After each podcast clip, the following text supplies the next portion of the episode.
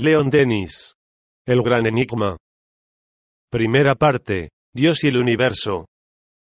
Capítulo 7. La idea de Dios y las experiencias psíquicas. Hasta aquí, en nuestro estudio referente a Dios, nos hemos mantenido en el terreno de los principios. En este dominio, la idea de Dios se nos muestra como la clave de la bóveda espiritualista. Veamos ahora si no tiene igual importancia en el dominio de los hechos, en el orden experimental. A primera vista parece extraño que se diga que la idea de Dios cumpla un papel útil en el estudio experimental, en la observación de los hechos espíritas. Hagamos notar, primeramente, que hay una tendencia, por parte de ciertos grupos, a dar al espiritismo un carácter principalmente experimental, a consagrarse exclusivamente al estudio de los fenómenos, a descuidar lo que tiene un carácter filosófico. Una tendencia a rechazar todo cuanto pueda recordar las doctrinas del pasado para acantonarse en el terreno científico. En estos medios, se tiende a apartar la creencia y la afirmación de Dios como superfluas, o cuando menos como siendo de demostración imposible. Así piensan atraer a los hombres de ciencia, a los positivistas, a los librepensadores, a todos aquellos que sienten una especie de aversión al sentimiento religioso, a todo lo que tiene una apariencia mística o doctrinal. Otros, por otra parte, querrían hacer del espiritismo una enseñanza filosófica y moral basada sobre los hechos, una enseñanza susceptible de reemplazar a las doctrinas viejas, a los sistemas anticuados y dar satisfacción a las numerosas almas que buscan, por sobre todo, consuelo para sus dolores una filosofía simple y popular que les disipe las tristezas de la vida. De un lado y de otro hay muchos para satisfacer. Es decir, muchos más de un lado que de otro, pues el número de los que luchan y sufren sobrepujan, y en mucho, al de los hombres de estudio. Para sostener a estas dos tesis, se ven, de una parte y de otra, a hombres sinceros y convencidos a los cuales, por sus cualidades, nos complacemos en rendir homenaje. ¿Por cuál deberíamos optar? ¿En qué sentido conviene orientar el espiritismo para asegurar su evolución? El resultado de nuestras investigaciones y observaciones nos lleva a reconocer que la grandeza del espiritismo, la influencia que él adquiere sobre las masas proviene principalmente de su doctrina. Los hechos no son más que los cimientos sobre los cuales se apoya el edificio. Es verdad que los cimientos desempeñan un papel esencial en todo el edificio, pero no es en ellos, es decir, en las construcciones subterráneas en donde el pensamiento y las conciencias pueden encontrar un abrigo. A nuestro modo de ver, la misión real del espiritismo no es solamente la de iluminar las inteligencias por medio de un conocimiento más preciso y completo de las leyes físicas del mundo. Su misión consiste, principalmente, en desarrollar la vida moral en los hombres, la vida moral que el materialismo y el sensualismo han aminorado bastante. Realzar los caracteres y fortificar las conciencias, esta es la tarea capital del espiritismo. Bajo este punto de vista puede ser un remedio eficaz para los males que asedian a la sociedad contemporánea, un remedio para este acrecentamiento inusitado del egoísmo y de las pasiones que nos empujan hacia el abismo. Creemos que debemos expresar aquí nuestra entera convicción, no será haciendo del espiritismo solamente una ciencia positiva, experimental, no será eliminando lo que de elevado hay en él, lo que lleva al pensamiento por encima de los horizontes estrechos, es decir, la idea de Dios, el uso de la oración, ¿cómo se facilitará su tarea? Al contrario, con ella se le hará estéril, sin acción sobre el progreso de las masas. Cierto. No hay nadie que admire más que nosotros las conquistas de la ciencia. Siempre nos ha gustado hacer justicia a los esfuerzos de los sabios, que hacen retroceder cada día más los límites de lo desconocido. Mas la ciencia no lo es todo. No hay duda de que ha contribuido a alumbrar a la humanidad, pero siempre se ha mostrado impotente para hacerla más feliz y mejor. La grandeza del espíritu humano no consiste solamente en el conocimiento, también está en el ideal elevado. No fue la ciencia, sino el sentimiento, la fe y el entusiasmo que produjeron los casos Juana de Arco, el 89, y todas las grandes epopeyas de la historia. Los enviados de lo alto, los grandes predestinados, los videntes y los profetas no han escogido como móvil, a la ciencia, han escogido a la creencia. No han impresionado a los cerebros, han tocado a los corazones. Todos han venido para dirigir a las naciones hacia Dios. ¿Qué se ha hecho de la ciencia del pasado? Las olas del olvido la han sumergido, como sumergirán a la ciencia de nuestros días. ¿Qué serán los métodos, las teorías actuales dentro de 20 siglos? En cambio, los nombres de los grandes misioneros han sobrevivido a través del tiempo. Lo que sobrevive a todo, dentro de los desastres de las civilizaciones, es lo que eleva al alma humana por encima de ella misma hacia un fin sublime, hacia Dios. Hay, además, otra cosa. Aunque nos acantonemos en el terreno del estudio experimental, hay una consideración capital en la cual debemos inspirarnos. Es la siguiente, la naturaleza de las relaciones que existen entre los hombres y el mundo de los espíritus. Es el estudio de las condiciones a llenar para extraer de estas relaciones los mejores resultados. Al abordarse estos fenómenos, se siente uno intrigado por la constitución de este mundo invisible que nos rodea, por el carácter de esas multitudes de espíritus que nos envuelven y buscan sin cesar ponerse en relación con los hombres.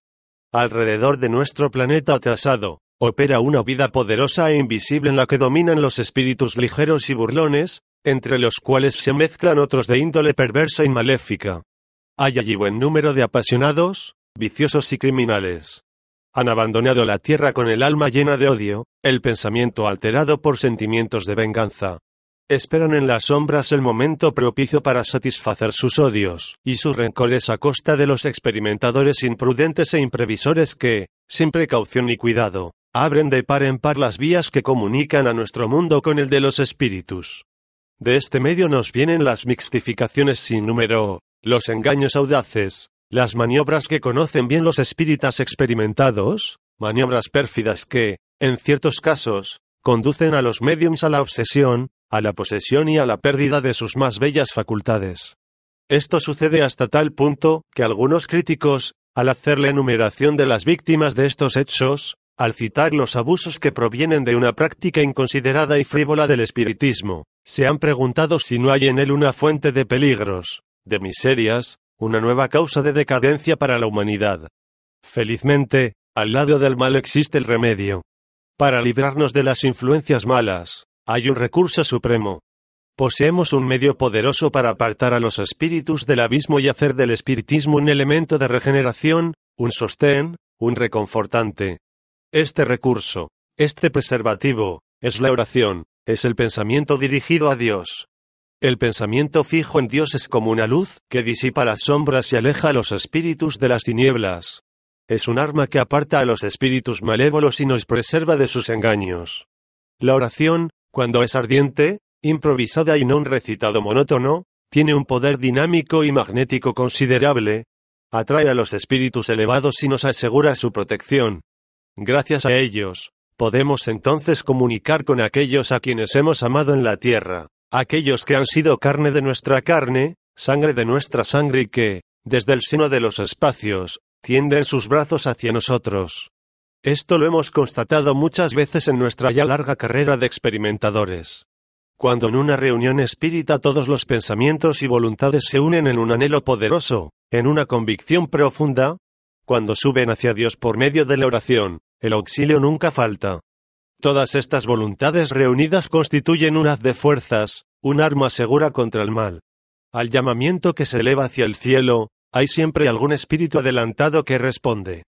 Este espíritu protector, por una invitación de lo alto, viene a dirigir nuestros trabajos, a apartar a los espíritus inferiores. Deja solamente intervenir a aquellos cuyas manifestaciones son útiles para ellos mismos o para los encarnados. Hay aquí un principio infalible, con el pensamiento purificado y la elevación hacia Dios. El espiritismo experimental puede ser una luz, una fuerza moral, una fuente de consuelos. Sin ello, es la incertidumbre, la puerta abierta a todas las trampas de lo invisible. Es una entrada ofrecida a todas las influencias, a todos los soplos del abismo, a esos soplos de odio, a esas tempestades del mal que pasan sobre la humanidad como tromba y la cubren de desorden y de ruinas.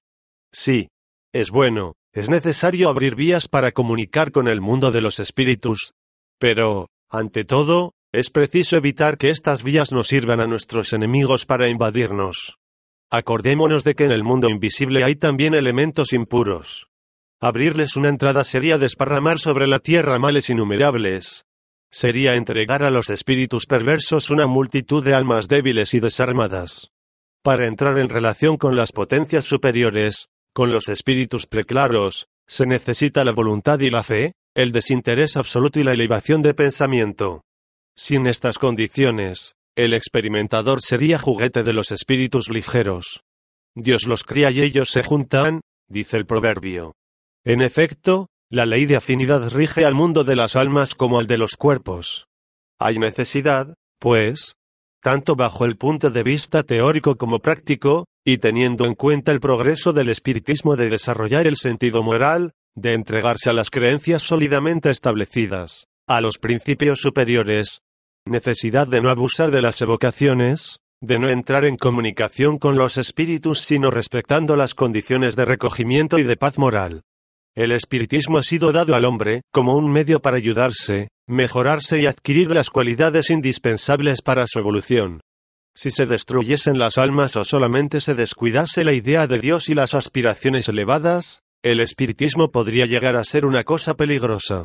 Por eso no titubeamos en decir que entregarse a las prácticas espíritas sin purificar sus pensamientos, sin fortificarlos con la fe y la oración, sería ejecutar una obra funesta cuya responsabilidad podría recaer pesadamente sobre sus autores. Llegamos ahora a un punto particularmente delicado de la cuestión. Se reprueba a veces a los espíritas el no vivir siempre en armonía con sus principios, se les hace la observación de que en ellos el sensualismo, los apetitos materiales y el amor al lucro predominan en sus vidas. Se nos reconviene, principalmente, las divisiones intestinas, las rivalidades de grupos y de personas, las que son un gran obstáculo para la organización de las fuerzas espíritas y para su marcha hacia adelante. No nos conviene insistir sobre este propósito. No queremos pronunciar aquí ningún juicio desfavorable para nadie que se nos permita solamente hacer notar que nos sería reduciendo al espiritismo al solo aspecto de simple ciencia de observación como se llegaría a disimular o atenuar estas anormalidades. Al contrario, esto no haría más que agravarlas. El espiritismo exclusivamente experimental ya no tendría ni la autoridad ni el poder moral necesarios para unir a las almas. Algunos creen ver en la desaparición de la idea de Dios una medida provechosa para el espiritismo. Nosotros diremos, Contrariamente, que es la insuficiencia actual de esta noción y, al mismo tiempo, la carencia de nobles sentimientos y altas aspiraciones los causantes de la falta de cohesión y dificultades, que afectan a la marcha del espiritismo.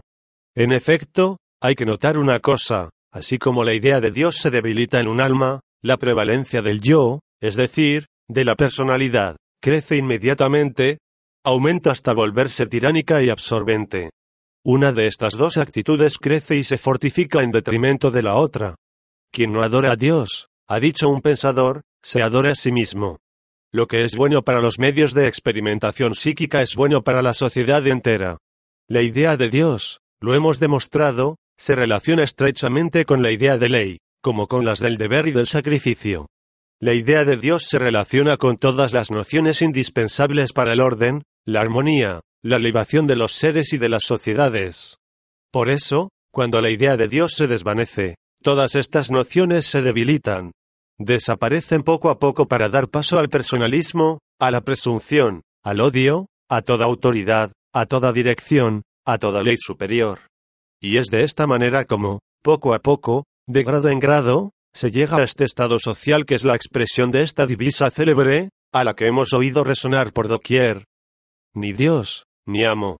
Se ha abusado tanto de la idea de Dios a través de los siglos, se han torturado e inmolado en su nombre a tantas inocentes víctimas.